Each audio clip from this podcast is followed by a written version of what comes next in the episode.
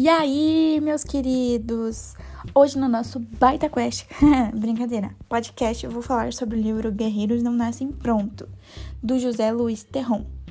Então, todos nós temos vontade de ser bem-sucedido ou ricos, não é mesmo?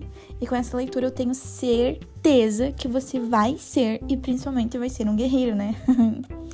Então, uma coisa muito legal que ele diz é quando queremos começar algo para sermos bem-sucedido ou rico, não podemos esquecer do mínimo, pois uma coisa grande tem total dependência do mínimo. Um exemplo aí no nosso país são os MCs, que são os Music Commander for Money, que eles trabalham com funk, não é mesmo? Então, eles não são geniais, intelectuais ou modelos culturais não são pessoas que estão num patamar superior ao seu ou ao meu. Fazem as velhas coisas que já estão escritas em todos os livros de bom senso. Autoajuda. Não desistem, trabalham, conquistam.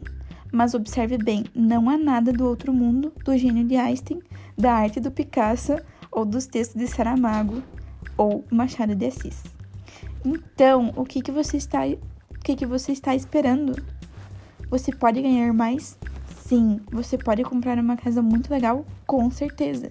Você pode ter um carro importado? Sim. Você pode?